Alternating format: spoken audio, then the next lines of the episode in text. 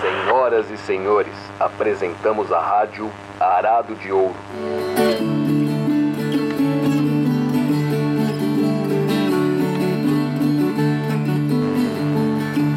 Bom dia, boa tarde, boa noite. Ela voltou. A Rádio Arado de Ouro tá no ar mais uma vez. Seja muito bem-vindo, seja muito bem-vinda. Esse é o nosso terceiro episódio. Eu sou a Lorena Lara, goiana, de Jataí, Cidade Abelha, hein? E tô aqui com ele, Bruno Brito, que fala diretamente de Queluz, no Vale do Paraíba. Tudo bem, Bruno? Terceiro episódio, hein? Ei, Lorena, tudo bem? E aí, pessoal, tudo certo? É, obrigado aí mais uma vez por estar com a gente aqui na Rádio Arado de Ouro.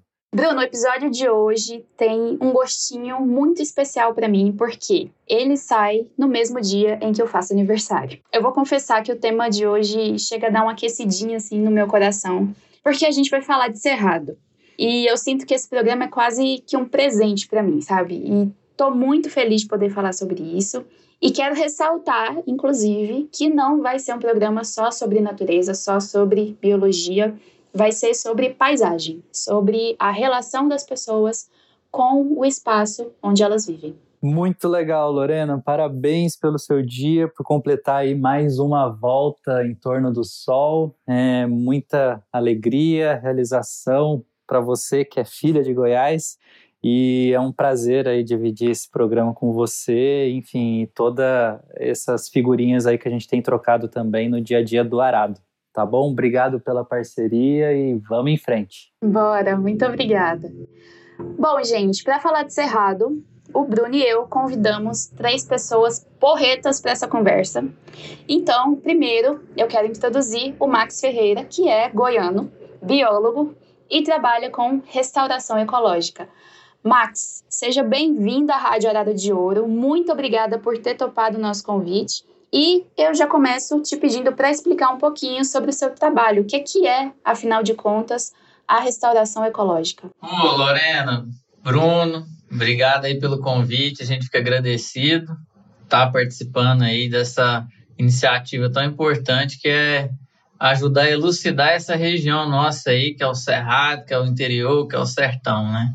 A restauração ecológica é uma forma da gente poder transformar paisagens que foram convertidas pelo ser humano, né, transformadas em pasto, em mineração, área que foi desmatada, degradada, a gente com a mãozinha da ciência e com um pouquinho da, da tecnologia criada pelos povos originários, pelos agricultores, Usando a agricultura mesmo como base, a gente consegue pegar essas técnicas e tentar devolver minimamente uma condição ambiental que tinha ali antes. Às vezes a área era uma mata e foi desmatada, está com dificuldade de recuperar sozinha, a gente faz algumas intervenções para poder ela recuperar. Se a área é um cerrado, a mesma coisa. Então, a restauração ecológica é ajudar a natureza a se recuperar. Muito bacana. Bom, eu também estou acompanhada de outra goiana. O episódio de hoje está dominado por Goiás, já vou deixar isso bem claro. É a Ana Carla dos Santos, que é bióloga e pesquisa o manejo do fogo. Ana, eu estou muito feliz de ter outra goiana aqui comigo. Seja muito bem-vinda e também te peço para falar um pouquinho sobre a sua ocupação. Bom dia, boa tarde, boa noite para todo mundo que estiver aí ouvindo. Obrigado pelo convite, Bruno e Lorena. Parabéns, Lorena. Estou é, bastante feliz de poder falar aqui sobre a minha terra, sobre o bioma de onde eu vim, né, que é o Cerrado. E, bom, eu trabalho com manejo do fogo, né, já há algum tempo, mais ou menos uns seis anos, assim, desde a minha graduação. E a gente também, como o Max falou, né, pegou ali um pouquinho de conhecimento científico, um pouquinho do conhecimento tradicional, é, trouxe experiências internacionais também e junta, junta tudo ali, aspectos socioculturais, aspectos econômicos, necessidades de gestão, para a gente entender tudo sobre o fogo, assim, de, desde pessoas que usam fogo, por que que usa o fogo, onde usa o fogo, por que que o fogo faz sentido, por, por que que ele é natural em alguns lugares, por que que vários povos necessitam usar o fogo como ferramenta de subsistência ou por que gestores necessitam às vezes usar o fogo como ferramenta para às vezes até evitar grandes incêndios, né? Então o fogo ele é um assunto é, ainda tabu, né? E o meu papel é um pouco fazer a divulgação dele da forma mais completa possível, né? Perpassando esses aspectos culturais, econômicos e necessidades da gestão mesmo. Entender ali a diferença entre o que, que é um fogo mais brando, o que, que é um incêndio, né? Que nem todo fogo ele é incêndio. É, então, é um pouco isso que eu faço. Muito bacana, muito interessante. Bom, a gente também está acompanhado do Gustavo Rocha, que é engenheiro florestal e trabalha com restauração ecológica. Bem-vindo, Gustavo. Muito obrigada pela participação e também, claro, quero que você conte para a gente sobre o seu trabalho. Olá, tudo bom? Bom dia a todos, todas. É, parabéns, Lorena. Obrigado, Brito, por, pelo convite.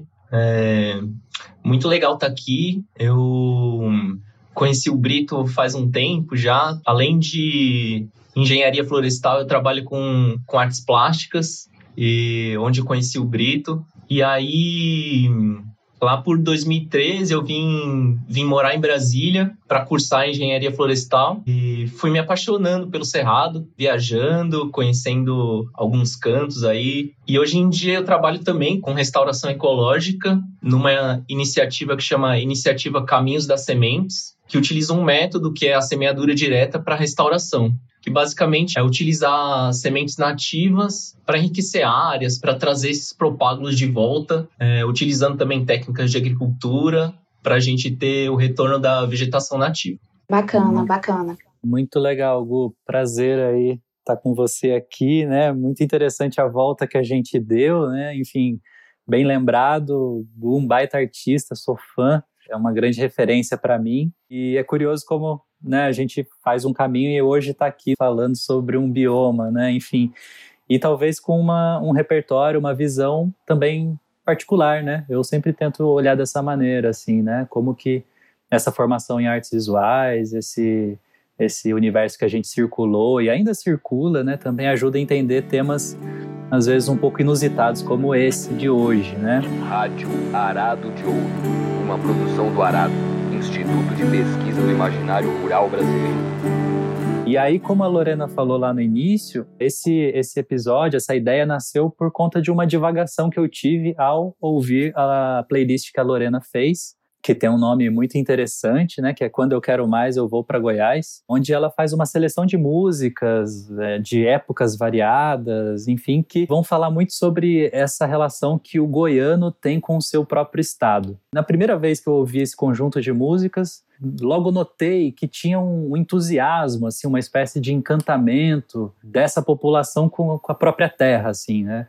E de um modo diferente, assim, de outros estados que acaba que esse encantamento ele, ele é depositado em outras manifestações.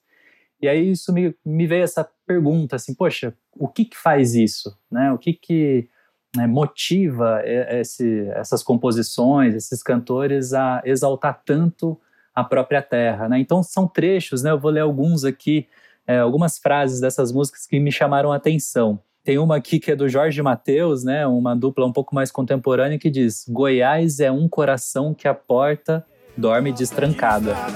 Goiás é um coração que a porta dorme destrancada. Né? Se a gente não falasse que é do Jorge Mateus, podia dizer que é do João Guimarães Rosa. Então tem uma outra que também diz que morar em Goiás é o que está me faltando. Morar em Goiás é o que está me faltando. Quase como se o lugar fosse um um, um aspecto de saúde espiritual assim para essa, essas pessoas. E por último aqui uma do Jorge Mateus novamente que fala: "A vida de violeiro, cantar para o Brasil inteiro e voltar para o meu Goiás, é bom demais". É bom demais. É bom demais a vida de violeiro, andar no Brasil inteiro então, enfim, são uma série de frases assim que vão mostrando, né, esse entusiasmo aí que é, eu citei acima. Então, a ideia desse programa era tentar entender o que motiva isso e talvez algumas respostas estejam na própria paisagem. Essa playlist, ela ela foi mais uma maneira que eu encontrei de de fazer essa coisa que eu já faço há algum tempo, assim, modéstia à parte, eu me considero embaixadora de Goiás em qualquer lugar que eu esteja, assim, e não é só de Goiás, é da minha cidade também, já tá aí. Essa coisa de pertencer a um local, a um povo, a uma comunidade, é, de exaltar o lugar de onde eu vim. E aí eu só fui me atentar a isso porque amigos meus disseram que eu fazia isso e eu nem percebia isso antes. Isso foi apontado para mim, que eu falo muito sobre Goiás, sobre Jataí, sobre o Cerrado.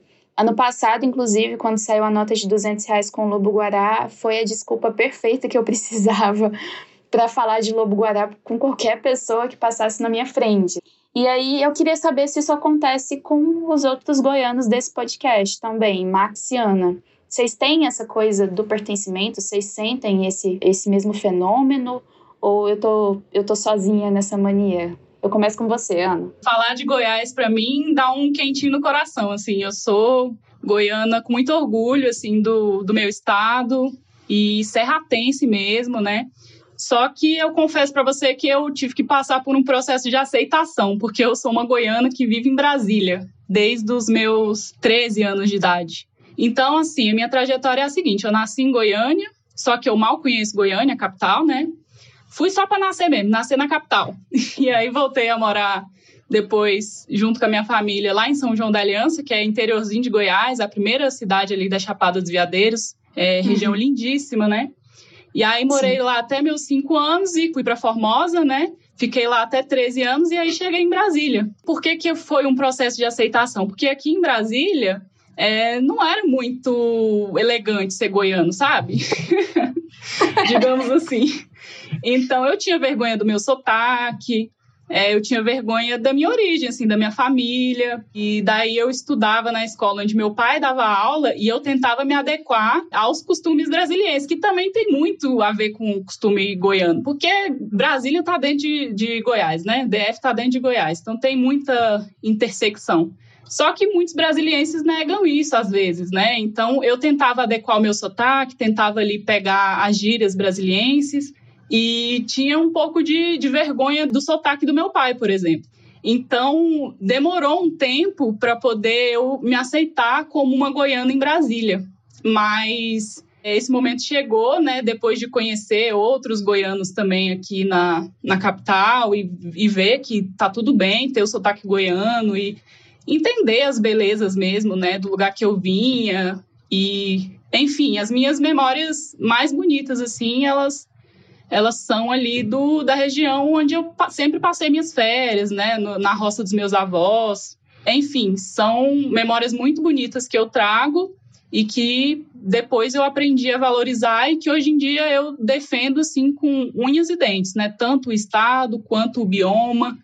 Então, tanto nesses meus né, trabalhos científicos que eu faço hoje em dia, quanto, sei lá, em qualquer conversa de boteco com os amigos, eu também estou sempre exaltando o Cerrado, estou sempre exaltando as belezas que a gente tem aqui, né? O tanto de água que a gente tem aqui, cachoeira, diversidade de espécies de planta, de bicho, as comidas, né, do Goiás também. Veja bem que eu falo do Goiás, já me corrigiram várias vezes que não é do Goiás, não é de Goiás, mas eu continuo achando que eu sou do Goiás. E é isso, depois desse processo de aceitação, eu sou que nem você, assim, exalto sempre, assim, esse lugar de onde eu venho. E é uma conexão muito forte, com certeza. É São João da Aliança que é famosa pela, pela catira, né? E pela curraleira também, né? Sim, sim, sim. Cresci ali na, é. naquelas folias ali de São João da Aliança. Eita, coisa boa. E você, Max? Tem a mesma coisa? Vou te falar que é a mesma coisa. Onde eu chego também, eu viro embaixador do Goiás. Eu acho que muito goiano é assim.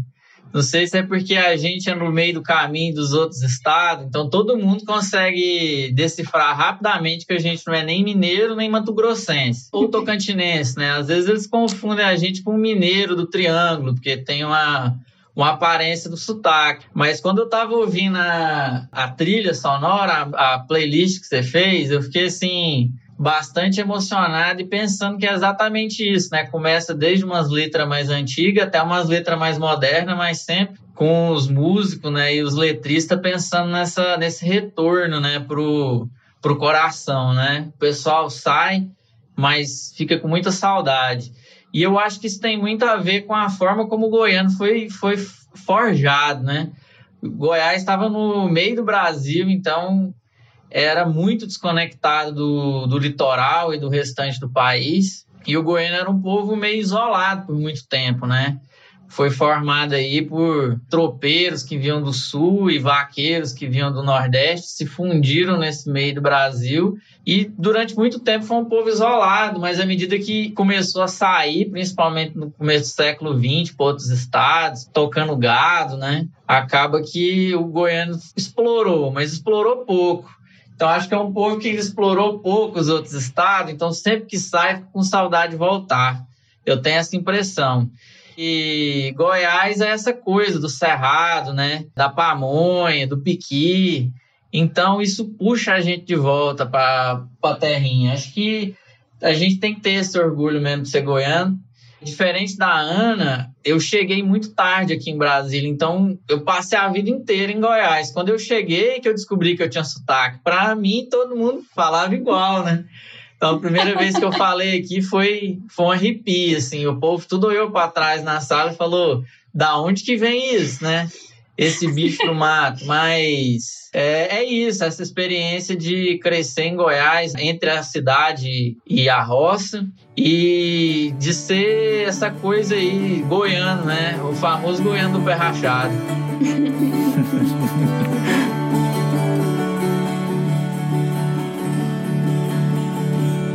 Eu acho que, que vale a gente falar um pouquinho sobre o que é o cerrado, né? quais que são as características desse bioma. Na escola a gente aprende um pouquinho disso. Eu lembro que o pouco que as aulas de biologia davam eu já achava incrível assim. Eu vou dar o pontapé aqui e deixo para os nossos especialistas continuarem a conversa. Características marcantes do cerrado: árvores de casca grossa e raiz profunda, troncos retorcidos e vegetação que suporta calor e seca intensos e é muito resistente ao fogo. Ana, você pode explicar para a gente um pouco mais sobre esses mecanismos que a vegetação do cerrado tem para se proteger? Bom, a vegetação do cerrado ela evoluiu com fogo numa escala geológica de milhões de anos. Então a gente tem estudos no cerrado que mostram que há pelo menos 4 milhões de anos o fogo ocorre aqui, de forma natural, antes mesmo da existência dos humanos. Então, essa vegetação ela foi selecionada e moldada com esse distúrbio que é o fogo, né? Então, a gente tem essas plantas que, ao longo dessa escala geológica de milhões de anos, é, resistiram a esse distúrbio. Então, quando a gente está andando pelo cerrado, que eu falo assim, cerrado típico mesmo, esse ambiente savânico, a gente vê essas árvores mais retorcidas, com essa casca espessa, e isso serve para poder proteger os tecidos internos. Então, não é qualquer fogo que vai matar essa, essas espécies, né? E é por isso que é comum a gente ver que mesmo depois do fogo, as espécies elas conseguem rebrotar. E não só as árvores, né? A gente está aqui falando das árvores retorcidas que caracterizam muito o cerrado ou a savana, né? Mas as plantas pequenas também elas têm uma altíssima capacidade de rebrotar depois do fogo. Então, os capins, inclusive, né? E é por isso que muitos povos tradicionais, os povos originários, os povos tradicionais, eles usam o fogo para poder renovação da pastagem para criação de gado, por exemplo, por conta desse estímulo desses capins a rebrotar. Então, tanto as árvores quanto as espécies menores, elas têm essa capacidade de rebrotar depois do distúrbio. É, e, e, ressaltando aqui, o cerrado também tem vegetações que não são resistentes ao fogo, ou que são menos resistentes ao fogo, que são essa vegetação de mata que tem uma certa resistência, mas não é como as árvores do cerrado. E é muito fácil a gente notar essas características. Não precisa nem ser do cerrado para poder ver que às vezes a gente está fazendo uma trilha. Quando a gente vai para a cachoeira, você está fazendo uma trilha, aí você passa pelos campos, que é vegetação mais aberta, aí depois você passa pelo cerrado, que é onde tem ali a coexistência de capins com árvores da casca espessa, que nem a gente descreveu aqui.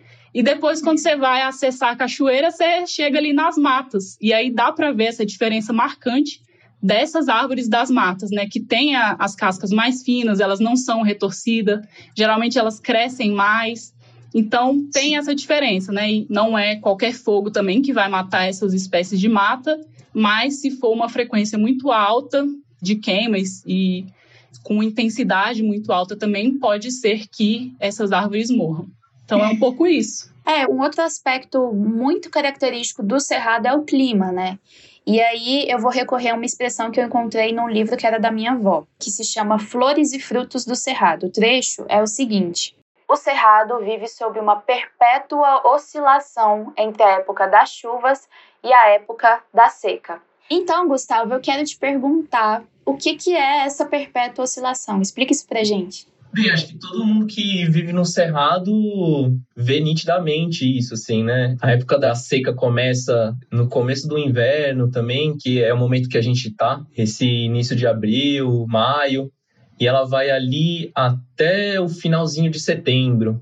Então a gente tem esse momento de seca bem extremo, assim, né? Onde a vegetação fica dourada, muitas plantas perdem as folhas. E realmente a chuva cessa. E no final de setembro a gente tem o retorno das chuvas, que é a época que o, os agricultores começam a preparar o solo, para lá em novembro fazer a plantação, para os restauradores do bioma também fazendo os seus plantios. E é bem nítido, assim, né? Quando você visita o Cerrado na época da seca, por exemplo, a cachoeira, ela tá com uma água bem cristalina, assim, né? Em lugares que tem calcário, ela fica até azulzinha. E quando você vai na época da chuva, assim, passa semanas chovendo, né? A média aí de, de precipitação do Cerrado é 150 milímetros por ano. Mas isso daí é bem concentrado nessa no verão, né? Então fica bem nítido, as águas ficam barrentas, e é bem interessante de ver, assim, porque esse ciclo climático é acompanhado pela vegetação. Então, a dispersão das sementes, principalmente das arbóreas, é bem correspondente ao início da, da época das chuvas. Tem toda uma dança, assim, né? Os insetos na época da chuva, eles ficam mais abundantes, então tem mais disponibilidade de, de comida para os pássaros. São épocas que eles reproduzem. E aí, em contraste, a época da seca com, com as suas belezas também.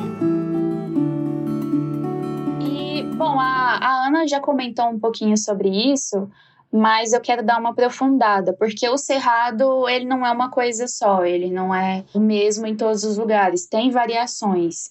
E aí, Max, eu queria que você explicasse um pouquinho disso pra gente, sobre essas esses tipos diferentes de cerrado que existem. É bom a gente falar disso porque a gente que aprendeu no livro didático que os, um parágrafo bem curto sobre o cerrado, uma vegetação de tronco torto, do solo pobre, basicamente era isso que estava dito lá, né? E o cerrado é muito mais complexo que isso. E isso é muito definido pelos tipos de solo, o sertanejo, o interiorano, os povos que formaram o cerrado, os tropeiros, os vaqueiros, esse pessoal que colonizou essa região já sabia disso desde aquela época. Nos locais que tem um solo um pouco mais raso, um pouco menos fértil, que retém menos água, um solo mais arenoso, por exemplo, tende a ter campos, vegetação totalmente aberta. É, quase não tem árvore, tem quase só capim nativo que o sertanejo antigamente usava para poder o gado comer no regime extensivo, o gado curraleiro, o gado que o sertanejo criava antigamente aqui na região, que Hoje em dia já não tem aqui mais. No, no norte do, do Cerrado ainda acontece isso. Mas são os campos. É essa vegetação que era mais um pasto extensivo. No meio disso, a gente tem, à medida que a gente caminha para um solo um pouco mais profundo, um pouco mais fértil, mas mesmo assim muito ácido, a gente já tem um campo sujo, uma vegetação um pouco mais densa. E mais que isso, a chapada, né? Que é o Cerrado, que é onde hoje tem principalmente cultivo de soja, era onde o solo era muito profundo, tinha mais argila, né? E ali já sustentava uma vegetação lenhosa, que é o que a gente chama de cerrado, cerrado sentido restrito. Ele dá o nome para o bioma porque ele era a vegetação mais dominante na região. Então, quando os primeiros naturalistas chegaram aqui para explorar, eles descreveram como isso, uma vegetação fechada, por isso cerrado, né? Cerrado é uma palavra ibérica, né? Que significa fechado, que às vezes a mãe da gente fala na casa, né? Serra a porta, menino, né? Para não falar fecha, fala serra. E esse é o cerrado, essa vegetação já com muito capim embaixo, mas já com muita vegetação lenhosa, que às vezes até quase fecha um dossel, mas ainda não há floresta. E à medida que o solo melhora mais um pouco, a gente tem um cerradão, que é o orgulho do, do sertanejo, que é a terra boa de cultivar, né? O norte de São Paulo e algumas partes de Minas Gerais eram dominadas por essa vegetação mais fechada, que é uma vegetação que é um híbrido de espécies de floresta de galeria, de florestas de terra seca, mata seca, e de cerrado sentido restrito. Ela é como se fosse a fusão desses três ambientes. E aí, nas beiras dos rios, a gente tem as matas de galeria, onde o solo é mais fértil, muito fértil. Então, são regiões de deposição de solo que vem dos altos, né? E de acúmulo de matéria orgânica.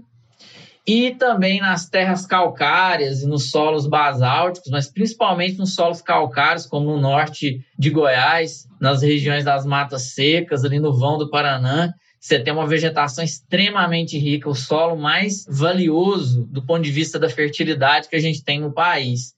Então a gente tem esse mosaico de vegetação e dentro dele tem toda uma diversidade de flora. As frutas que a gente gosta, piqui, mangaba, bacupari, cagaita, são dessa formação mais savânica. Quando a gente vai mais para um campo, esses campos mais abertos, a gente tem, por exemplo, as pitangas, né? Aquela pitanguinha vermelha nativa, aqui da região, não a pitanga estrelada que vem da Mata Atlântica e que a gente cultiva no quintal, mas a pitanga nativa, aquela bolotinha vermelha deliciosa, e também tem um monte de araçás, são rasteiros. E quando a gente vai para as matas, a gente tem os jatobá, que para alguns tem cheiro de chulé, mas para nós, misturado com leite na roça, era igual baunilha e Todd, né? A gente não usava Todd nem Nescau, era jatubá no leite com farinha e açúcar. Então, acho que esse é o cerrado, né? Essa, essa mistura, esse mosaico de vegetação que a Ana falou muito bem, que é mais complexo do que uma savana, mas que é dominado por uma savana, que é o cerrado, e que é a joia né, do Brasil Central, né? É uma vegetação aberta, que suporta a criação de gado extensivo e que hoje em dia tem poucos fragmentos, né? A gente tem poucos parques e a maioria deles estão sobre áreas mais abertas e que têm menor interesse econômico é, de ser transformada em soja ou em plantio de eucalipto ou em pastagem, mas que era a pastagem nativa que sustentou o Brasil, a carne, né? Em várias regiões do país por muito tempo. Minha cidade é Ipameri, que é no sul de Goiás, no sudeste. Ipameri era a economia dela até começo do século XX era baseada no charque e também na, na carne de sol, na carne seca. São dois processos diferentes, mas é o que mantinha a cidade. Você entrava no trem e ia embora mundo afora. Acho que isso é importante, né? A gente vê que esse mosaico de vegetação também está integrado com o uso, né? Tanto das frutas, das fibras, né? Quanto uhum. também da criação extensiva de gado, que é, é uma coisa marcante do, do Cerrado, né? Esse sertanejo Sim. que tão julgado pelos trieiros afora. Bom, e o legal é que mesmo com essas variantes, com essas variações, tem algumas plantas que são bem características, né? Buriti, ipê, e aí em todas as suas cores possíveis. Canela de ema, gabiroba, capim dourado, açafrão e, claro, o piqui, né? Clássico, não pode faltar. Inclusive, tem uma música maravilhosa que eu tenho certeza que os goianos que estão ouvindo a gente, muito provavelmente, vão reconhecer que é Frutos da Terra, que é do Marcelo Barra. E a letra dessa música é, é quase que um hino ao Cerrado, assim, é um grande passeio pela fauna e pela flora do Cerrado. E aí a gente separou um trechinho para todo mundo ouvir. Periquito tá roendo coco da guariroba, chuvinha de novembro amadurece a gaviroba. Passarinho voa aos bandos em cima do pé de manga, no cerrado é só sair, encher as mãos de pitanga. É, aliás, ô, pessoal, eu já ouvi uma história aí de que o avião cheira pequi na rota entre Goiânia e São Paulo. Isso é verídico? Eu não sei avião, mas a rota do ônibus eu sei que é. Com certeza. Porque, até porque o, o sertanejo ele foi ter poder aquisitivo para poder andar de avião mais recentemente, né? Mas antigamente com certeza é, esse povo sertanejo transportava piqui no ônibus. Inclusive, tem lugar em que é proibido, né? Tem, tem placa no ônibus que tá lá, né? Proibido transportar piqui. Porque tem gente que odeia, né? O piqui é, Nossa, é isso, é ou você ama ou você odeia. Então é. tem, tem empresa de ônibus que proíbe você carregar piqui dentro do ônibus. Agora avião eu nunca ouvi, não. É, realmente pra piqui não tem meio termo, ou é amor ou é ódio. Não existe gostar mais ou menos, não. Pesquisas cuidadosamente selecionadas e caprichosamente apresentadas. Rádio Arado de Ouro.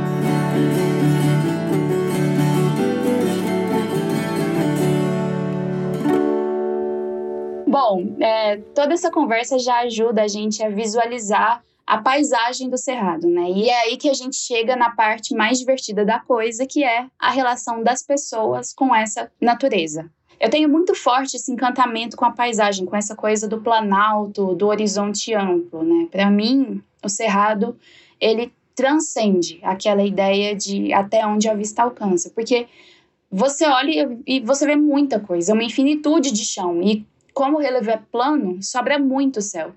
Então, é uma visão de muito chão e de muito céu. E essa composição, assim, isso me hipnotiza.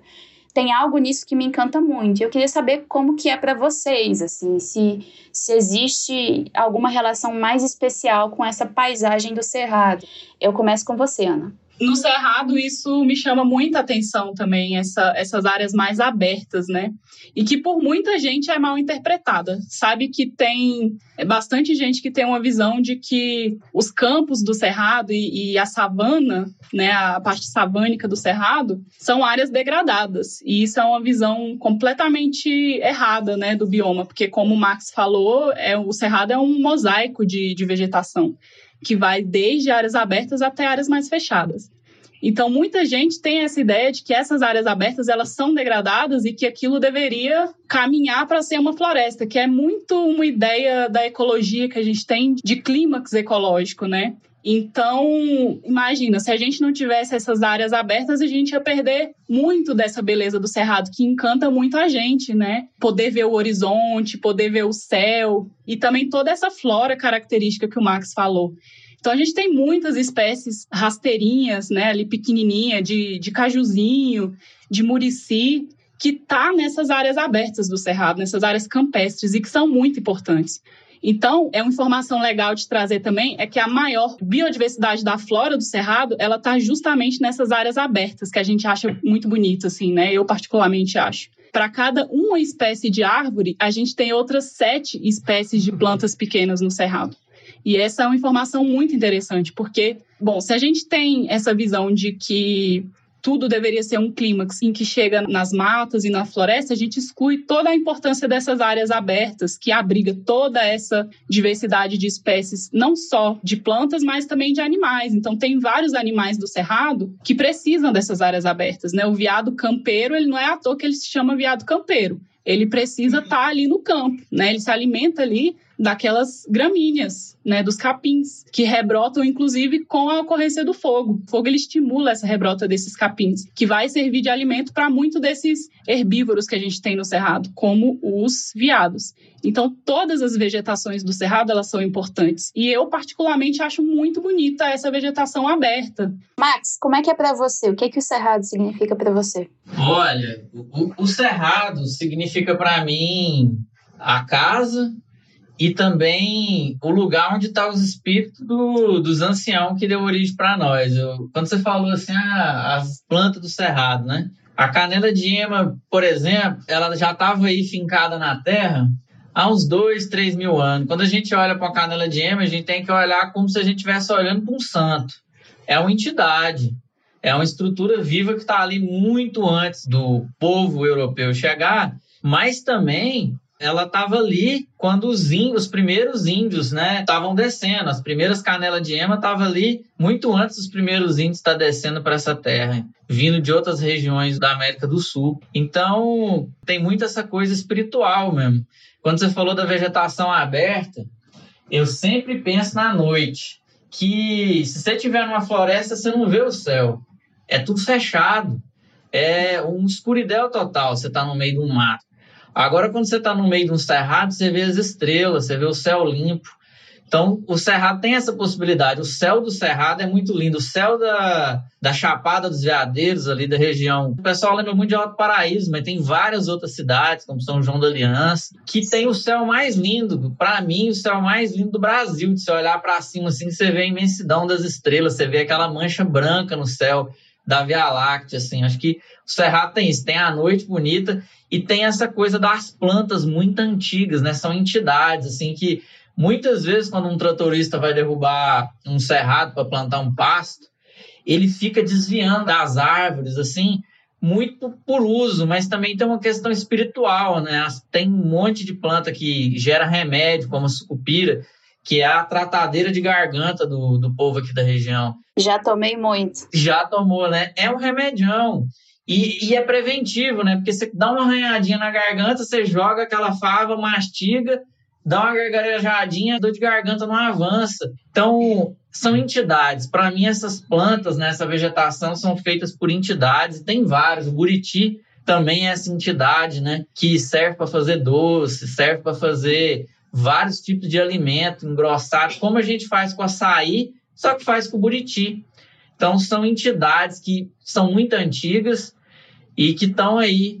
A gente tem muito para aprender com elas. Ainda tem muito para aprender, né? de descobrir o que, que elas podem trazer de benefício para nós. Mas os antigos já tinham essa, essa vivência, essa ideia, e pela oralidade explicava, né? E eu gosto muito de pensar, o Gustavo falou anteriormente sobre as estações, né? E eu acho interessante essa forma como a gente fala, né? Uma região com duas estações, tem uma estação seca, tem uma estação chuvosa, mas minha bisavó traduzia isso numa coisa que é, eu acho que eu nunca nem comentei com os meninos aqui, mas era uma frase bem simples, assim. É, o cerrado tem duas épocas só. Uma época que a lenha tá molhada e uma época que a lenha tá seca.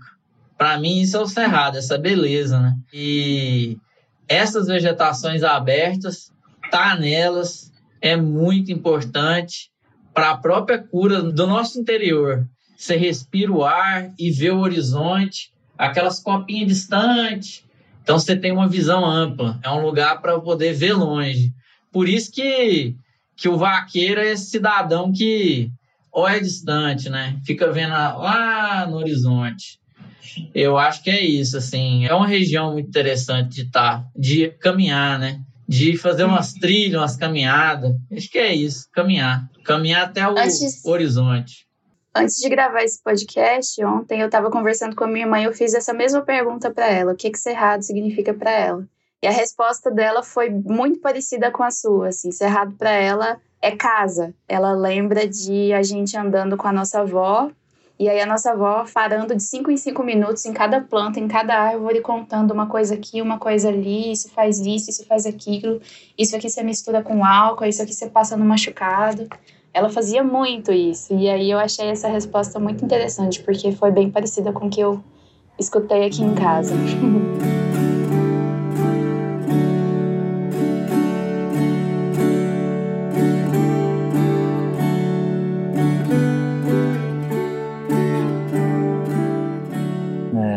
muito legal, bonito demais aí esses relatos e esse é um tema assim que me interessa muito, é que essa é olhar para a paisagem com esse olhar mais subjetivo, né? De como que a gente vai se relacionando com ela é, nessa dimensão quase que espiritual, né? Que o, o Max trouxe aí nesse seu relato. E aí eu lembrei de um autor, assim, muito interessante, que é um francês, ele chama Eric Dardel, ele começou a trabalhar essa coisa do, da fenomenologia da paisagem, né? Ou seja, ele propõe um olhar para essa paisagem como se ela fosse um fenômeno, ou seja, uma coisa que ela, é, ela não é estática, ela não é um objeto, mas uma coisa integral e que está em transformação. Né? E aí eu separei dois trechinhos aqui que eu acho muito bonito, né? E que vai de encontro a isso que a gente está falando. Então tem um trecho que ele fala: não é o homem que faz uma ideia do espaço, é o espaço que vem ao seu encontro e o chama. Ele só existe nesse movimento de se apresentar. E aí depois ele vai e arremata, né? A paisagem pressupõe a presença do homem, mesmo lá onde toma forma de ausência. Então, essa pequenez, né, acho que lembra um pouco essa sensação também do céu noturno, né? Essa, eu acho bonita essa ideia de que parece que a paisagem ela pressupõe essa presença de alguém, né? É, a fenomenologia mais, mais tradicional, ela acredita assim, bom, se alguém num, nunca viu uma árvore no meio da mata, é como se ela não tivesse existido. Ela precisa desse, desse, desse contato com o sujeito. E aí é óbvio que eu, enfim, né, antes desse programa eu fui dar uma olhada, relembrar algumas coisas e lembrei de um trechinho do Guimarães Rosa, no, no, no Sagarana tem um conto que chama Minha Gente, né? E aí tem uma cena lá que são dois personagens que eles estão andando lá, né, para aqueles lados do sertão mineiro. E em um determinado momento, um personagem olha para a paisagem, né, eles sobem no topo de um morro e faz um, um pequeno relato. Eu vou ler um trechinho aqui também. E a vista se dilatara, léguas e léguas batidas, de todos os lados, colinas redondas, circinadas, contornadas por fitas de caminhos e serpentinas de trilhas de gado, com vales tufados de mato musgoso, cotilédones de outeiros verde crisoberilo, casas de arraiais, igrejinhas branquejando, desbarrancados vermelhos, restingas de córregos, píncaros azuis, marcando no horizonte uma rosa dos ventos, e mais pedreiras, tabuleiros, canhões, canhadas, tremembés e itambés, chãs e rechãs. Ali até uma criança, só de olhar, ficava sabendo que a terra é redonda. E eu, que gosto de entusiasmar-me, proclamei: Minas Gerais, Minas principia de dentro para fora e do céu para o chão. Santana ouviu e me corrigiu. Por que você não diz o Brasil? E era mesmo, concordei. Então, esse trechinho do Guimarães eu acho bonito porque, embora o, o, Guimarães esteja se referindo a essa paisagem do sertão mineiro, no final o próprio personagem reconhece que essa descrição ela é uma recorrência no Brasil, né? E, e quando eu li esse trecho, eu fiquei pensando que, de algum modo, ela remete um pouco a essa visão do cerrado, essa vista que se dilata, né? Que ele menciona ali no começo. Então, aí eu, enfim, fiquei curioso, né? De perguntar para o Gustavo, né, que assim como eu não é de Goiás, né, o que, que ele pensou, sentiu ou intuiu quando pisou pela primeira vez nessa terra aí no meio do Brasil.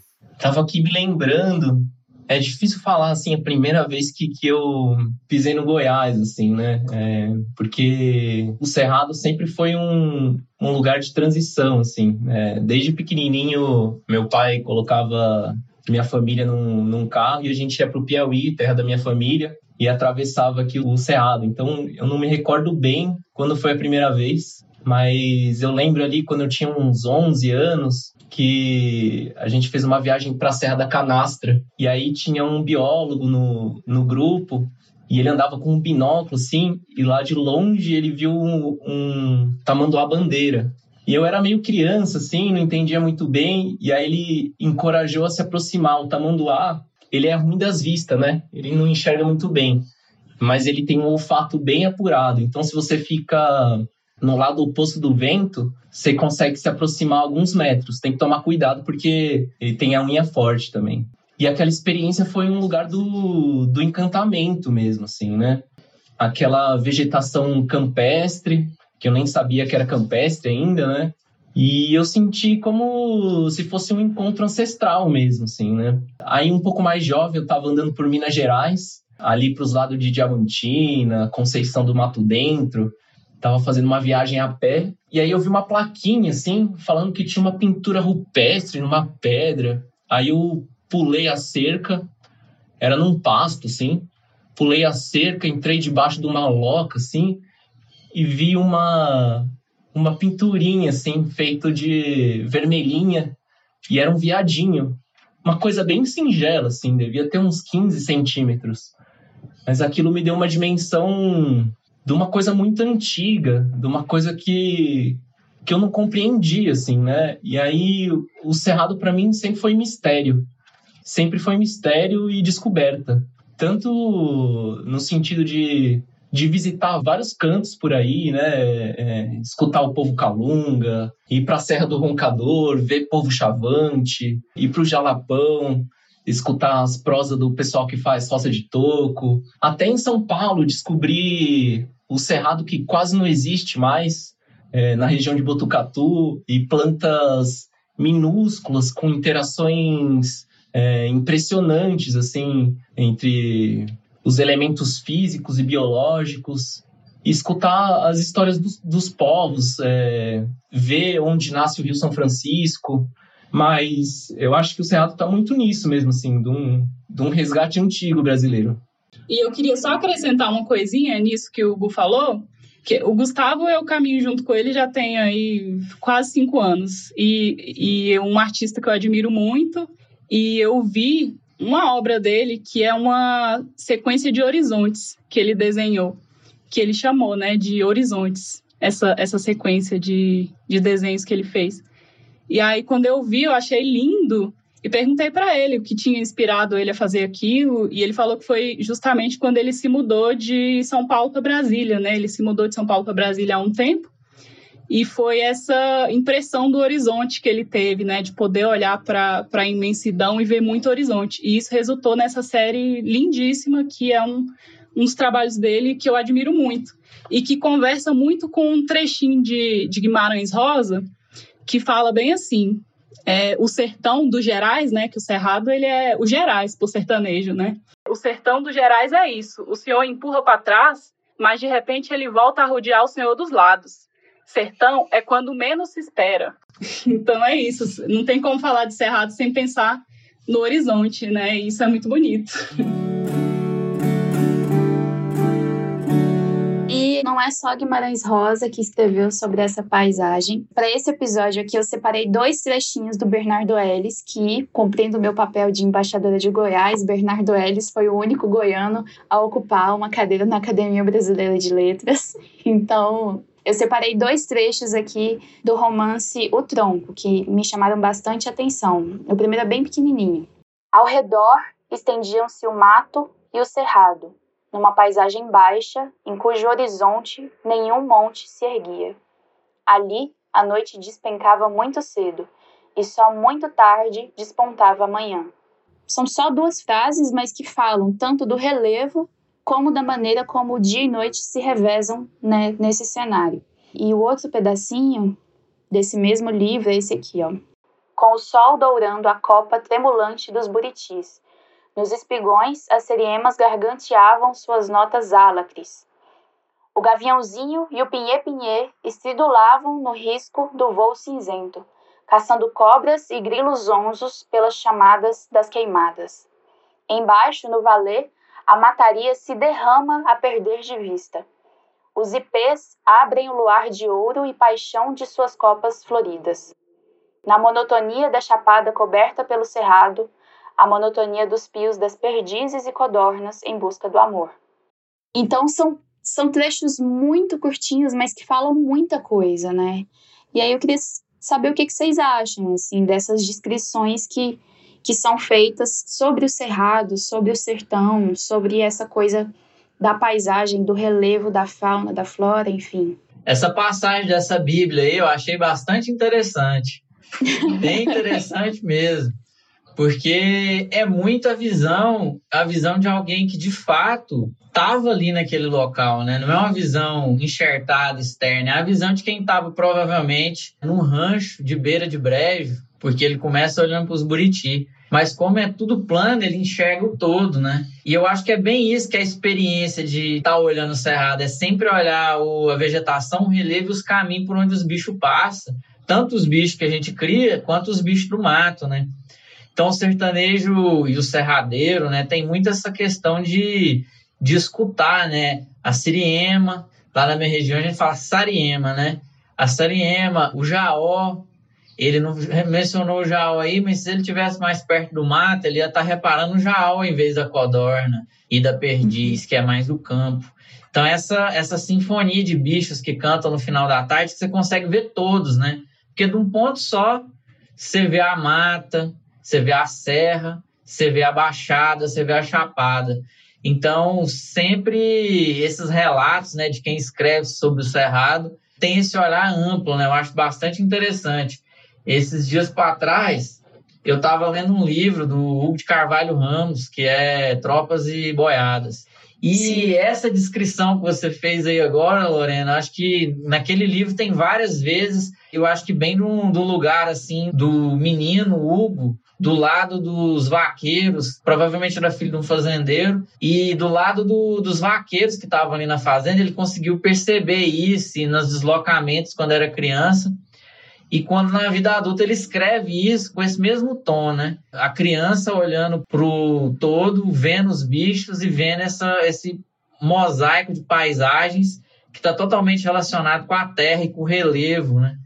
É, eu acho que esse trecho representa muito bem a visão de quem está ali no, no meio do sertão, principalmente quem está na beira de um brejo, no final da tarde ou no começo do dia, vendo o sol nascer e se pôr.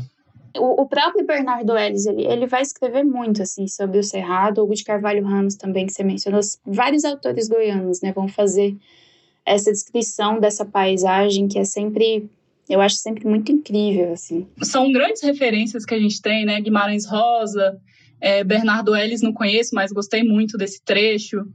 É, tem o Tarcísio Figueira também, que é um botânico que morreu recentemente, faleceu recentemente, que é serratense também, escreveu um livro que, que fala muito sobre esse encantamento do cerrado, mas a gente também tem muita gente fazendo e falando sobre isso de forma poética hoje em dia, né? Tem tem o Nego Bispo, é, que é uma grande referência para a gente, quilombola, né? Tem a Ana Mumbuca também, que escreve poemas relacionados ao, ao cerrado, principalmente o cerrado do Jalapão, então ela é ali do quilombo Mumbuca. Tem o Adão lá do território quilombola Calunga, então geralmente esse povo que tem uma relação muito profunda com o cerrado, eles enxergam o Cerrado de uma forma muito poética e tem muito escritor mesmo, e artista contemporâneo, né, que mostra a visão deles, né, desse bioma pra gente, que é muito bonito também. São os intérpretes, né? Aqueles que conseguem materializar ou verbalizar algo que a gente sente, né? Ou que a gente vê e enfim.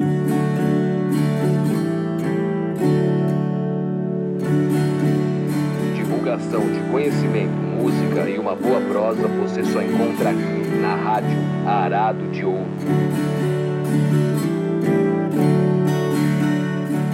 E aí, bom, eu lembrei também de.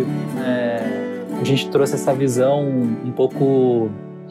Esse encantamento com a paisagem, como a gente tem aí uma pessoa que pensa o fogo, né, o manejo do fogo no cerrado, é, eu lembrei de um trecho do Monteiro Lobato, né, de um conto que chama A Velha Praga, que está no, no, livro Urupês, onde ele vai se referir ao caipira, né, o caipira aqui do Vale do Paraíba, e ele vai falar assim: A nossa montanha é vítima de um parasita, um piolho da terra, peculiar ao solo brasileiro. Este funesto parasita da terra é o caboclo, espécie de homem baldio, seminômade, inadaptável à civilização mas que vive à beira dela na penumbra das zonas fronteiriças. É, esse comentário do Monteiro Lobato, ele, enfim, é muito criticado depois, né, uma visão super dura sobre o caipira, e ele estava justamente se referindo a essa prática do caipira de colocar fogo na mata, né, para fazer roçado. É legal que mais tarde o próprio Darcy Ribeiro, no, no Povo Brasileiro, vai dar uma bela de uma comida de toco no Monteiro Lobato, e fala o seguinte, né? O que o Monteiro Lobato não viu foi o traumatismo cultural em que vivia o caipira, marginalizado pelo despojo de suas terras, resistente ao engajamento no colonato e ao abandono compulsório de seu modo tradicional de vida. Essa passagem, né, tanto do, Monteiro quanto do Darcy, me fez lembrar assim, né, do quanto essa política, essa visão conservacionista é, e essas políticas de preservação da natureza, ela é um fenômeno relativamente recente, né? É uma coisa que ganha força na década de 70, 60 nos Estados Unidos e que vem para o Brasil, se materializa no Brasil na forma dos parques estaduais, nos parques nacionais, enfim, nas unidades de conservação. Enfim, não é de hoje que a gente percebe o quanto o surgimento desses parques, né, por melhor que sejam as intenções, eles acarretaram problemas com essas comunidades tradicionais que já habitavam os territórios. Né? Então, tem um exemplo que eu sempre gosto de dar, que é o da Amazônia. Né? Os estudos mostram que a Amazônia só é o que ela é hoje, porque pessoas vivem dentro dela, né? A, a, biodiversidade e a riqueza, né? Tanto da fauna e da flora, ela se dá porque existe esse manejo, esse contato íntimo com os homens. Então, Max, a minha pergunta aqui, eu vou direcionar para você, é como você enxerga esse movimento no Cerrado, né? Vocês enfrentaram, enfrentam esses impasses entre essas políticas de conservação e esses esse movimento de preservação, junto com esse, esse manejo tradicional, né, na figura dos povos originários? Como que acontece isso? É a primeira coisa que a gente tem que pensar é, sobre isso é que não é só o parque em si. As duas forças que, que foram empurrando o morador do Cerrado, de qualquer outro, outro bioma no Brasil, elas são opostas, mas elas cooperam. Que é uma visão binária, bem binária, de conservar e produzir. Então, você tem terras amplas que são convertidas em agricultura ou pecuária intensiva, e você tem terras amplas que são protegidas, mas não na mesma proporção. Você tem uma proporção menor dessas terras protegidas, que são os parques, que é bem isso que vocês falaram, foi enxertada, é uma, é uma ideologia, né? uma forma de pensar a conservação. E você tem terras amplas. O primeiro movimento que expulsa os povos é, sertanejos é um movimento da Revolução Verde da década de 70 que abre o cerrado, bota calcário e planta agricultura tecnificada. Então ali muita gente foi para a periferia da cidade. É, os meus antepassados, parte deles foram para a cidade assim.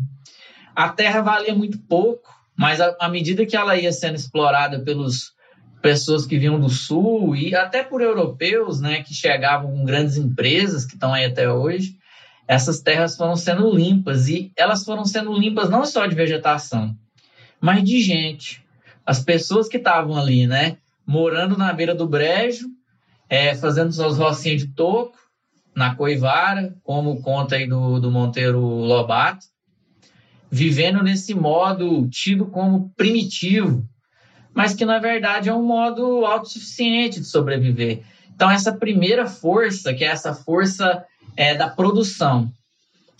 E por outro lado, mais, mais recentemente, né, se consolidaram parques em regiões onde tinham pessoas morando e o fato delas serem conservadas tinha a ver com essas pessoas estarem dentro.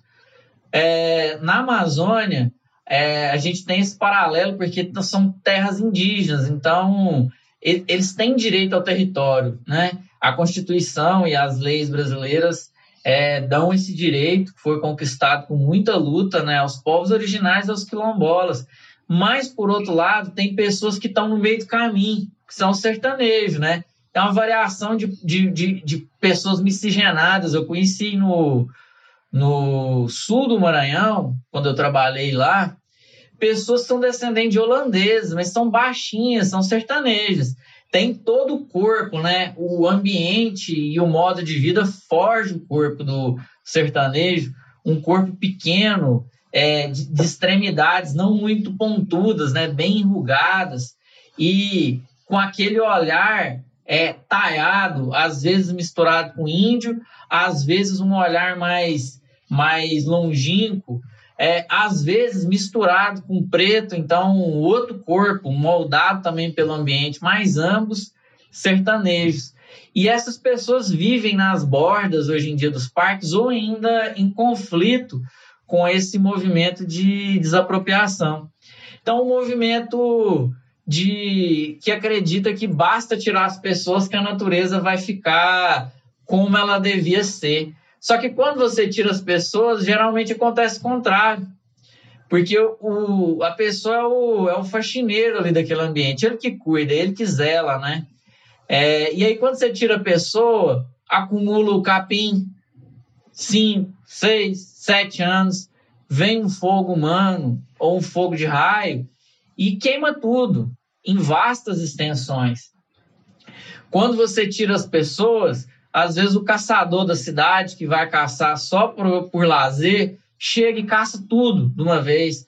Quando você tira as pessoas, vem pescador da cidade que vem fazer a pesca bem predatória e pesca tudo. Quando você tem a, as pessoas ali, elas fazem um controle social. Aquilo, aquele, aquela terra ela é importante para a sobrevivência. Então, eles não pescam tudo, eles não caçam tudo, eles não exploram o ambiente, eles não deixam queimar tudo. Eles queimam a mancha para botar o gado, mas aceram matas para não deixar queimar, porque é na mata que ele vai fazer a roça de toco.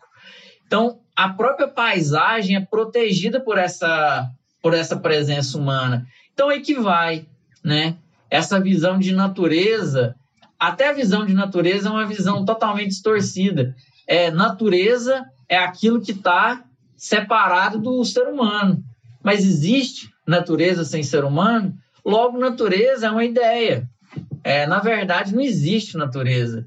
Existe um todo conectado. É essa ideia que a gente tem, né? E o ser humano não está fora dela. E muitas vezes, quando você tira ele, é, dá ruim. Do mesmo jeito que deu ruim quando a gente tirou para produzir. Então, acho que o grande problema está aí, nessa visão dicotômica de conservar versus produzir. Eu acho que a gente precisa ir para uma visão mais é, progressista e, futuro, e futurista, que é integrar as paisagens, né? Ter as pessoas nas áreas é, conservadas e, e, e, e, essa conservação, no meu ponto de vista, só faz sentido quando você envolve o ser humano, não necessariamente morando lá dentro, mas envolve ele como cidadão serratense ou florestense, né, dependendo da região que você está, para ajudar a conservar de fato a vegetação, entrar na área, usar as frutas, fazer trilhas, caminhadas, integrar o homem de novo, né, o ser humano, nesse ambiente. E, por outro lado, integrar a natureza nas áreas produtivas. Hoje a gente está falando de integração lavoura, pecuária, floresta, na agricultura tecnificada que é uma visão muito mecanicista de devolver árvore para o pasto. Mas a gente andando pelo Cerrado vê que o povo do Cerrado deixa a árvore no pasto, por conta daquela coisa espiritual, do piqui, da fava de sucupira e de várias outras espécies que têm algum uso, mas que muitas vezes é só o respeito do, da pessoa. Mas por que, que a gente não faz isso com espécies nativas do Cerrado em áreas que já não tem mais árvores? Né? Como a gente pode integrar a natureza de novo nas áreas produtivas, usando o conhecimento antigo, tradicional, é, produzindo, mas com qualidade, criando galinha solta em sistema de piquete que tem é, vegetação nativa dentro, porco, gado, trazendo de volta a natureza para dentro da área é, que a gente cultiva, né? O pasto, a agricultura. Eu acho que essa visão segregadora fez muito mal é, para o Brasil, porque empurrou uma comunidade rural é, que era maior e muito importante, que sobrevivia, que passava suas dificuldades, mas não passava fome. E aí essa pessoa vai para a periferia e vai, vai ter falta de água, de casa, porque na roça você faz uma casa de, de adobo, tampa com palha, depois no futuro, se der uma melhorada, você tampa de telha mas você não passa frio, você não passa fome porque você tem uma hortinha no quintal, você tem uma roça, você tem um gadinho, você tem um porco solto, você tem uma galinha solta que come do próprio milho.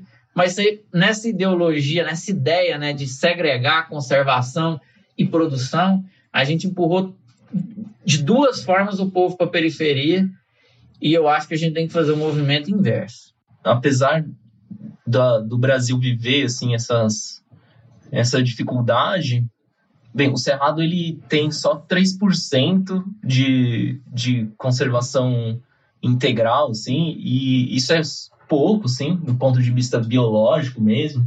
É, o, pessoal perde 10%, mais ou menos. Mas também falar que, assim, o nosso país, assim, falando bem do ICMBio mesmo, assim, a gente tem diversos recursos que até o... como é, reservas de desenvolvimento sustentável, é, existem vários tipos de unidades de conservação, sem ser parques, né? E, e existe e está previsto mesmo, assim, é, essa relação de pessoas poderem morar dentro dessas áreas. Então, é, falar que a gente tem recursos para lidar com isso também aqui no nosso país, que vários outros países não têm. É, a gente tem. E até pensando. O, esqueci o nome do, do herói do Acre, que é o nome? O Chico Mendes. Esse, ele teve importância única assim, na criação dessas reservas. Então, acho que seria legal fazer esse parênteses, assim, é, tipo assim, exaltando mesmo quem está ali no ICMBio, trabalhando com isso, com conservação, assim, para não parecer que a gente está falando mal, e a gente não tá mesmo, assim, assim, eu sou um amante de parques nacionais, tipo, muito do meu imaginário veio porque essas áreas realmente existiam, assim, então... É, tem outros, outros, outras formas, né, de, de fazer unidade, tem as RESEX, tem as RDS, outras estruturas que incluem pessoas dentro e que são uma alternativa, sim, mas pensando também, é, assentamento de reforma agrária, dentro da, da ideia de reforma agrária, a gente pensa em, em grandes áreas contínuas de reserva coletiva. Então, muitos assentamentos aqui no Cerrado, eu posso citar um, que é o Olga Benário, que é lá da minha cidade, que é um que eu conheço bem, que eu morei do lado, eu tenho amigos lá, eu convivo com eles eles têm reserva legal coletiva e ainda tem área nativa dentro do próprio lote. Então, terra indígena, território quilombola, outros tipos de território, né? não só a UC em si, mas que envolvem é, é, pessoas e que e que estão associadas até áreas nativas sempre. Porque é uma reserva de madeira, lugar que você pode criar abelha, um lugar para poder descansar, para poder preservar um rio, que é a água, que é o recurso que consegue manter as produções. Então, pensar em outras formas de territorialidade é bastante importante, mas sem descartar a importância dessas UCs que estão aí, né, desse modelo é, tradicional e que as instituições elas estão suscetíveis a suscetíveis, né, à modificação, né? Quem modifica as instituições são as pessoas e, e as pessoas modificam elas a partir de mudança da legislação que dão um marco de partida para outras possibilidades. Eu acho que é pensar nisso, assim, como que a gente constrói é, uma nova forma de, de conservar de fato o ambiente e as pessoas, né? Muito legal, Max. Obrigado aí pela resposta tão completa e que é isso, né? Ela foge até de um. A, a resposta, ela quase que não é técnica. Assim, tecnicamente já se sabe o que se faz, né? Parece que o grande impasse aí ele é, ele é, ele é, é dessa dicotomia mesmo, né? De, ainda homens, né, a raça humana não se considerar natureza, né, e sim uma coisa meio um observador agnóstico, né, uma coisa estranha assim, né, que não dá muito para entender de onde vem. É, e, e aí eu queria aproveitar e retomar um ponto lá do início, né, que até a Ana comentou, eu achei interessante o, é, o termo que ela usou, que o fogo ainda é um tabu, né? E acho que esse trecho do, do Monteiro Lobato, se a gente continuasse lendo ele, ele ia falar justamente, descrever essa queimada, né? Que como o Max lembrou, a gente chama de coivara, né? Que é para fazer depois o roçado. É, e, e aí, Ana, eu queria que você é, retomasse esse, essa ciência do fogo, explicar um pouquinho mais, porque a gente sabe que esse fogo no cerrado, às vezes, ele também é espontâneo, né? Então, de que modo que essas populações elas foram é, entendendo essa, esse fenômeno natural e se apropriando disso no seu cotidiano. É, esse conto do, do Monteiro Lobato, ele foi publicado no Jornal do Estado de São Paulo em 1914 e é uma visão bem é, pejorativa, né, tanto do sertanejo quanto de suas práticas e aí envolve o uso do fogo. E é uma visão que ela se perpetuou até muito recentemente. Então, na verdade, até hoje em dia, a gente ainda encontra muito essa visão até dentro das instituições, inclusive dentro das instituições que são responsáveis pela é, proteção da natureza mesmo, né? Que, que fazem a gestão dessas unidades de conservação que foram criadas, como o Max falou, né? A maioria delas sobrepondo territórios tradicionais. Então, essa visão de Monteiro Lobato, infelizmente, ela se perpetuou ao longo do tempo e foi muito recentemente, né, mais é, precisamente em 2014, em que a gente começou a mudar esse entendimento, a, a, gente, enquanto instituição, enquanto academia, começou a mudar a nossa visão sobre o entendimento do fogo mesmo, né? Então, até 2014, a gente tinha no Brasil a política de proibição do uso do fogo, né? Ou a política de fogo zero, que visava proibir e combater todo e qualquer é, evento de fogo existente em qualquer ecossistema, inclu inclusive no Cerrado, que a gente já viu aqui que foi um ecossistema que evoluiu com o fogo e que até necessita do fogo é, para poder existir, assim, né? Então, é, como o Max bem falou, né, essa, essa perda de relação aí é, entre o conhecimento tradicional é, relacionado ao fogo foi muito catastrófico, porque a partir do momento em que esses povos eles passaram a ser criminalizados pelas instituições, é, pelo Estado mesmo, né, é, eles, eles passaram a ter que usar o fogo ou de forma clandestina, né? E aí com certeza vai ser feito com menos cuidado e aí pode, o fogo pode escapar e pode virar um grande incêndio, que aí pode sim ser um problema. Então esses povos passaram a fazer uso do fogo de forma clandestina por conta da proibição, ou muitas vezes os povos passaram a perder essa relação, né, com o fogo. Eles passaram a, é, a perder esse conhecimento ancestral, né? Então hoje em dia, se você chega em vários territórios é, quilombola ou indígena, você vê que os mais antigos, os mais os, os anciãos, os mais velhinhos, eles ainda têm é, uma relação com o fogo. Só que os mais jovens, infelizmente, eles vão perdendo esses conhecimentos por conta dessa política de proibição do uso do fogo. E isso teve consequências é, muito drásticas, porque, como o Max falou, é, quando a gente não maneja né, a terra, a gente passa a produzir mais combustível, né? O capim começa a acumular mais e aí aquele ambiente se torna mais suscetível a eventos de queima e eventos catastróficos de queima. Então foi muito danoso, na verdade, essa, essa perda, né, de, dessa relação que na verdade foi uma proibição do Estado mesmo. E aí eu queria assim para eu, eu eu me coloco até nesse lugar. É, eu sempre ouço falar desse manejo do fogo e, e isso vai criando uma imagem na minha cabeça e eu nunca vi ao vivo, né? E eu aposto que muita gente aqui também deve estar ouvindo pela primeira vez falar disso, que tipo pessoas é, colocam fogo é, no, no, no, mato, né? Com, com, com ciência e com fundamento, né? Então assim é, e aqui eu tô falando ciência e fundamento no sentido caboclo, né? Porque eu, pessoal antigo usava isso. Ah, esse aí tem fundamento, né? Esse aí, esse aí tem a ciência da coisa. É, você poderia descrever como se dá isso, assim, porque eu, eu já ouvi falar que tem um jeito de colocar fogo, né? Técnicas, macetes, enfim, dá para descrever um pouquinho isso para quem nunca viu? É, tem vários jeitos e várias técnicas e vai depender da, da região onde esse fogo está sendo usado. Então, se se é o povo sertanejo, por exemplo, a gente tem aqui no Cerrado os geraizeiros, né, que é o povo é, que cria gado a extensivo, então eles não introduzem espécies exóticas como a braquiária, por exemplo, para poder formar o pasto para o gado comer, mas ao invés disso eles manejam a própria vegetação nativa. Então, é, eles colocam fogo nessas áreas campestres para poder rebrotar esse capim para o gado poder comer. E aí vai ter uma época ali que, que geralmente é na época seca, né? Que é, que é quando esse capim precisa rebrotar. E para poder o gado ter alimento para poder comer, porque ele não está plantando espécie exótica, ele não está plantando braquiária.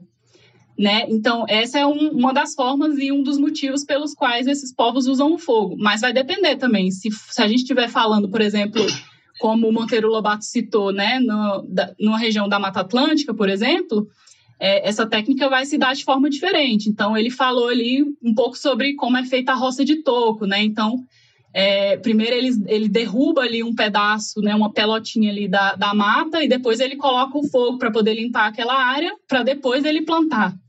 Né? Então, vai depender muito é, do objetivo né, que, de manejo. Então, se é para criar gado, se é para poder plantar comida.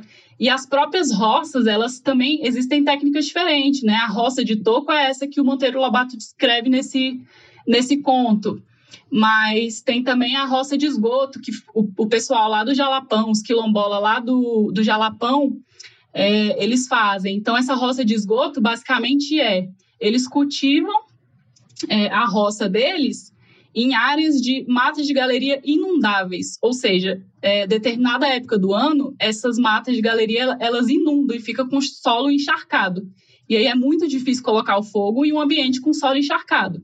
Então, o que eles fazem é drenar esse ambiente, né? Eles fazem regos para poder drenar a água desse ambiente, e aí sim eles conseguem é, é, com, utilizando ferramentas manuais mesmo, e por isso eles fazem isso em uma escala muito pequena, né, com poucas tarefas ou poucos hectares. Poucos hectares não, não chega a meio hectare, né? São áreas muito pequenas, em que eles usam foice, machado para poder derrubar ali a, a, as espécies, né? E depois colocam fogo e aí depois eles vão cultivar. Então, a roça de, esto, de toco ela é diferente da roça de esgoto. Então, são várias é, técnicas diferentes que esses povos utilizam e que remontam é, a técnicas ancestrais. A gente está falando aqui de conhecimento ancestral e muito antigo, né? Então, é, a ocorrência de fogo, é, de fogo antrópico, né? Ou seja, de fogo é, ocasionado por, por ser humano no cerrado, é, tem estudos que mostram que isso data de pelo menos 11 mil anos. Então, a gente não está falando de técnicas que surgiram é, no século passado, né? A gente está falando de técnica milenar mesmo, de muito tempo. Para esses povos construírem esse conhecimento, isso vem de muito tempo. Então, eles fazem isso de, um, de uma maneira muito racional mesmo, é, e de forma a não degradar o ambiente, né? Então, eles é, cultivam essas roças de forma itinerante e que foi um pouco a falta de sensibilidade do Monteiro Lobato de entender isso, né? Ele não descreve no, no conto dele que esse ambiente que o, que o caboclo lá queimou, que o sertanejo lá queimou, ele vai se recuperar depois. Né? Então, geralmente são técnicas que não degradam o ambiente, porque justamente esses povos, eles precisam desse ambiente para poder sobreviver. Então, eles manejam eles de uma forma muito racional, relacionada a um conhecimento ancestral que faz com que eles consigam né, passar de geração em geração esses conhecimentos e consigam manter ali essas paisagens é, conservadas mesmo, né?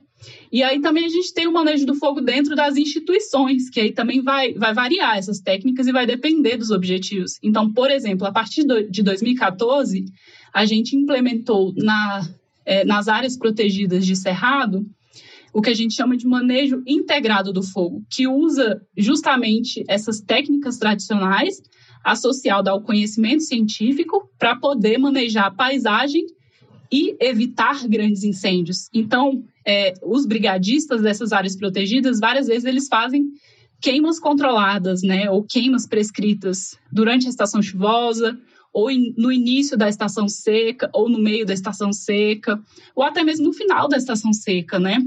para poder prevenir grandes incêndios. Então, eles vão lá e queimam a, a massa de capim e aí é, queimam aquilo ali em um período do ano que é mais, onde as temperaturas são mais baixas, mais baixas, a umidade do ar é mais alta, então o, o risco de incêndio, né, de, do fogo descontrolar é muito menor.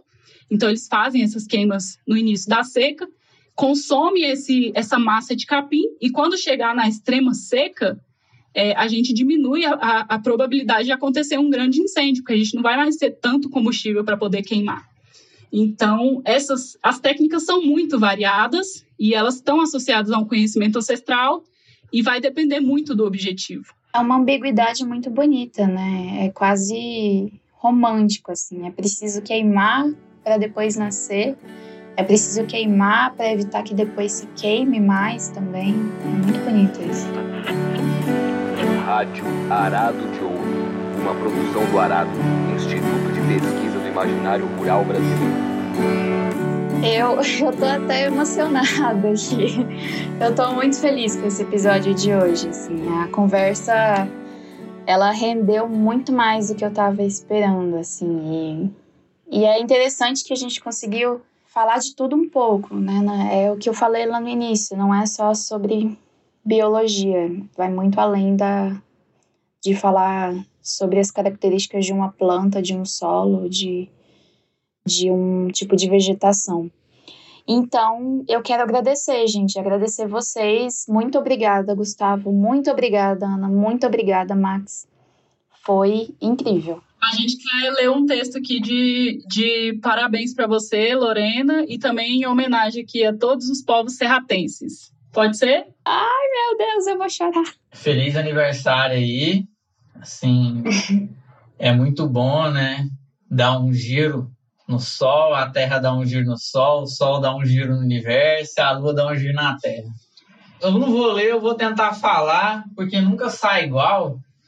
Isso aqui é uma umas palavras sem rumo que foi escrito um dia lá nos idos de 2004, 2005. Eu morava na comunidade que chama Encruzilhada, em Pameri. É uma comunidade rural, uns 20 quilômetros da cidade. Depende do lado que você sai. Tem uma ponta que é 11, tem uma ponta que é 20. E lá sempre tinha uns folhetinhos nas paredes da, das casas dos vizinhos. A gente ficava indo da casa um vizinho para os outros. E tinha os folhetinhos, né? Aqueles folhetinhos de mês do ano. Cada um era de uma empresa da cidade, né? McNelson, não sei o quê, que colocava lá para as pessoas saberem os dias, os dias de feriado, né? E também para poder lembrar da empresa, né? Que dava o folhetim. E aí via lá sempre primavera, verão, outono e inverno. E aí eu soltei essa bagaceira que vai sair aqui agora. Chama Serradeiro. Terra sem verão, terra sem inverno. O outono é um palavrão e a primavera até casou com o primo Tchão. Boca seca meio de julho, em dezembro olho úmido. O frio do meu São João compensa o calor do divino cristão. Árvores que não são macega, ferro sendo levado ao mundão, raízes fundas abrindo esse chão, casca grossa e tronco torto. Aqui tem té gambá, periquito saracura, lobo guará, bandeira tatupeba, sabiá que subiu. O piqui pode até ser pequi. Pau santo não reza terço, pau terra tem muito medo, e lá no morro tem um chapéu de couro. Fala até de um tesouro, que não é o dourado do ouro, ouro de tolos levado aos bobos. O brilho vem do capim no campo. O que é o desespero é, é a morte do serradeiro, trocada aos bois e por soja no lavorado. Mas onde vai a procissão para salvar o coração do meu São Sebastião que vai até virando carvão? É mais ou menos isso a história. Ai, meu Deus do céu. Ai, peraí, só um pouquinho. Que lindo, muito bonito, Márcia. Nossa, muito lindo, muito lindo. Muito obrigada, gente. Nossa, que incrível. É o fechamento perfeito para o episódio. É. Nossa, perfeito. Não tenho, não tenho nem, nem o que falar, só agradecer. Muito obrigada, de verdade. Gente, é, é isso. Quero agradecer vocês. Muito obrigada por terem topado participar. Foi muito importante ter todos vocês aqui. Então, é isso. Quero agradecer vocês e me despedir do Gustavo, da Ana e do Max. Até mais, gente. Valeu demais, gente. Obrigado aí pela participação. Espero vê-los em breve aí quando tudo estiver melhor resolvido. Tchau, galera! Tchau, muito obrigada. É, o Cerrado não revela seus mistérios para a gente que não é cativa desse destinozinho de chão. Então vamos começar a gostar do Cerrado, a enxergar ele como um bioma lindo e vamos valorizar o, o Cerrado e o povo serratense. Valeu, galera! Tchau, gente. Obrigado. Espero que vocês tenham gostado aí da nossa prosa, que é torta, igual pau de cerrado, mas ela chega em algum lugar. E eu mando um abraço aí para todas as comunidades rurais do Goiásão Velho Sem Porteira. E vamos ao nosso mural de recados.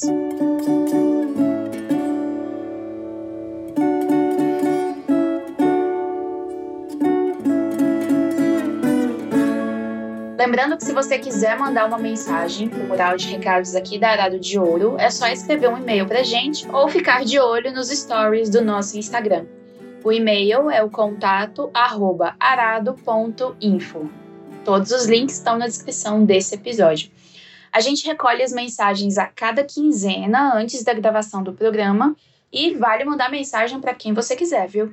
E nossa primeira mensagem de hoje vem de Bragança Paulista e é da Isabela Garcia. Gostaria de mandar um abraço para Larissa Carneiro, essa sacióloga que faz questão de manter viva a cultura caipira e o folclore daqui da região. E é isso mesmo que vocês ouviram, gente, é sacióloga, ou seja, uma pesquisadora de sacis. Os convidados do episódio de hoje também deixaram recados gravados. A gente vai começar ouvindo a mensagem da Ana Carla. É, bom, eu quero mandar um abraço e um alô pro meu vozinho, meu vô Zé Paulino e minha avó Cida, lá no PA Mingau, projeto de assentamento Mingau, lá em São João da Aliança. E dizer que eu tô aqui já rezando aqui há uma semana, porque meu vozinho pegou Covid. E aí eu tô em oração aqui, todos os dias, ansiosa para poder ele melhorar logo. E pra gente ir pra lá, né? Fazer pamonha. E é isso, um abraço meus voos. Registrado, então, o voto de melhoras para o seu Zé Paulino e um forte abraço para São João da Aliança, ali na Chapada dos Veadeiros, no norte de Goiás. Que saudade dessa terrinha, viu? A gente ouve agora o recado que o Marcos gravou. Bora lá. Oh, é até difícil mandar abraço, vou mandar para o mundo inteiro. Então, vou mandar um abraço lá para o meu povo lá no, no Catalão, que estão lá, estão de mudança para o barraco novo. Minha mãe, Cida, minha avó Valdira, meus irmãos, que é uma renca de menino, e para eles terem muito sossego na casa nova. É, como se diz lá, luxúrias decanta xalabalalaia. Tá aí, então, também um abraço para o pessoal de Catalão, também de Goiás. Agora a gente ouve o primeiro recado do Gustavo. Bora lá. Vem minha gente aqui, dando um recado do Cerrado. É, a gente está na época de planejar as novas áreas para a gente restaurar. Então, é um momento que a gente faz os pedidos de sementes para as redes de sementes. Rede de sementes do Xingu, rede de sementes do Cerrado, Cerrado de Pé, é, RDS, Nascente Geraizeiras e várias redes espalhadas por aí. Lagoinha, Vale do Ribeira, então, é a época da, dos produtores que querem restaurar, dos, de, de, todo mundo que quer ter sua área restaurada, fazer o pedido, para a gente ter a semente no final do ano.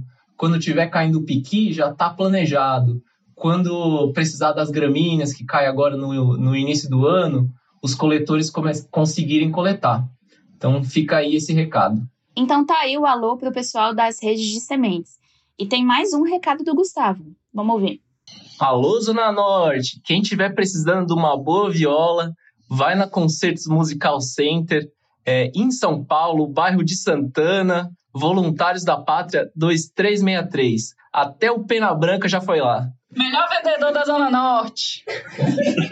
e Bruno, parece que teve recado cruzado, hein? A Maíra Fernandes, de Curitiba, mandou a seguinte mensagem: Um forte abraço para a Isabela Garcia, de Bragança. E aí tem também aqui o recado do Matheus Silvério, caboclinho, lá de São José dos Campos. Um grande abraço a todo o pessoal que compôs o Pupa Permacultura, que devem estar adorando a Rádio Arado de Ouro. Ó, tem um recado aqui também do Rodolfo Neto, de Minas Gerais. Olha só o que ele falou. Um abraço para o pessoal do Campo Redondo. Saudade de uma festa do Pinhão e uma volta dos 80. A Renata Cabreira também aqui mandou um recado curioso. É um sussurro pro Guimarães Rosa e pro tal do Riobaldo. e aí, ó, nosso querido Rafa Bocaina, lá de Silveiras, mandou um abraço aqui pro Joãozinho Laura de Passa Quatro, Minas Gerais. Ele diz o seguinte: Nossa amizade é que nem poeira de jipe, barulho de combi e catinga de bode. Não acaba nunca. Também tem recado do Caio de Souza, que não disse de onde é, mas olha só mandou um abraço para o Carrapicho de Bonito. Tá mandado um abraço então aí para o Carrapicho. É, e parece que a Isabela Garcia já pode se candidatar para vereadora de Bragança Paulista, porque tem outro recado aqui para ela. É a Larissa Carneiro, e ela diz o seguinte: Um abraço para minha amiga querida Isabela Garcia. Somos de Bragança Paulista. É isso, hein? Isabela tá em todas. Tem recado também do Jonatas Barros. Olha só o que ele mandou. Alô e beijo para Pedro, meu caririzeiro, e para minha linda Débora. Amo vocês. Tem também aqui o Paulo Diniz. Ele diz o seguinte: Aô, Fernando Fagioli, que Deus abençoe as criações em Lavras. Nos vemos em breve. Olha lá, e tem a Alicia Ganzo, ela manda um salve lá para o pessoal do Rancho Sem Nome, coletivo rural de jovens agricultores e guardiões de sementes, no Rio Grande do Sul. Muito bom. Tem um recado aqui do Calchoaire, olha só o que ele disse. Para o meu compadre Ramon Saci, violeiro dos bons lá das bandas de Piracicaba. Tá mandado então um recado aí para o Ramon Saci. E aí tem o pessoal lá do Zé Ferreira Tour de Areias, manda aí um abraço para todos os amigos da zona rural do Vale Histórico Paulista. É isso, gente. Esses são os recados do episódio de hoje. Continuem mandando mensagens aqui para o nosso mural, que a gente vai lendo aos pouquinhos. E vamos fazendo esse Brasil inteiro se encontrar aqui na Rádio Arado de Ouro. E temos alguns lembretes para os ouvintes, né, Lorena? Com certeza. O primeiro deles é acompanhar o Arado pelo Instagram, que é o nosso principal canal de conversa com quem gosta do nosso trabalho.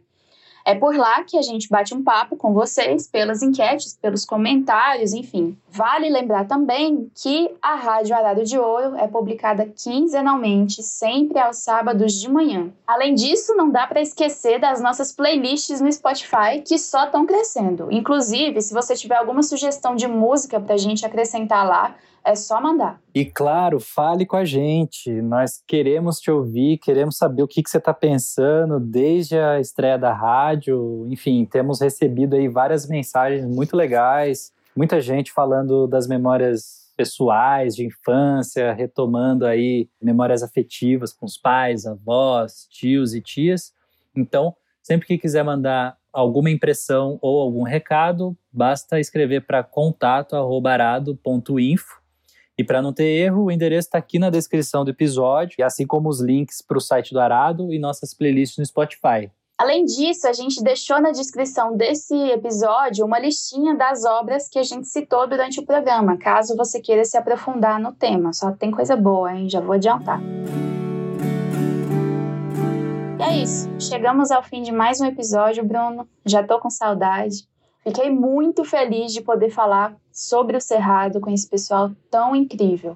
Foi bom demais, pessoal muito gente fina e manja muito. Aprendi muita coisa hoje e aposto que o pessoal aí vai gostar também desse conteúdo. Então é isso. Fecha a conta e passa a régua. A Rádio Arado de Ouro fica por aqui. A gente se encontra novamente daqui 15 dias. Tchau, Bruno. Até mais. Obrigado aí pela audiência. Rádio Arado de Ouro. Notas de um Brasil Rural.